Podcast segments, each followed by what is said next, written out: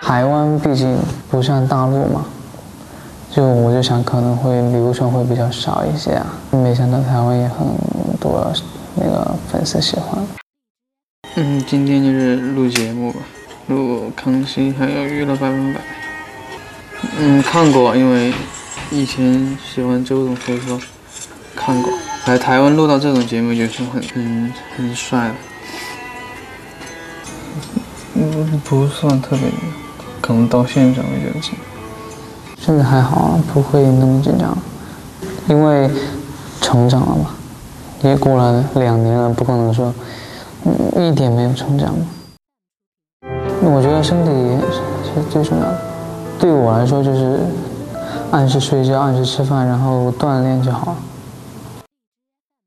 组合成立的时候吧，会慢慢的忙起来一些，变成了一个宅男了。因为平时基本上是满的，就在家里看看电视啊，然后睡睡觉，就这样休息，也没什么事情。台湾就是很多小吃啊，比如说有有夜市嘛，夜市很多很多很多好吃的一些当地的小吃。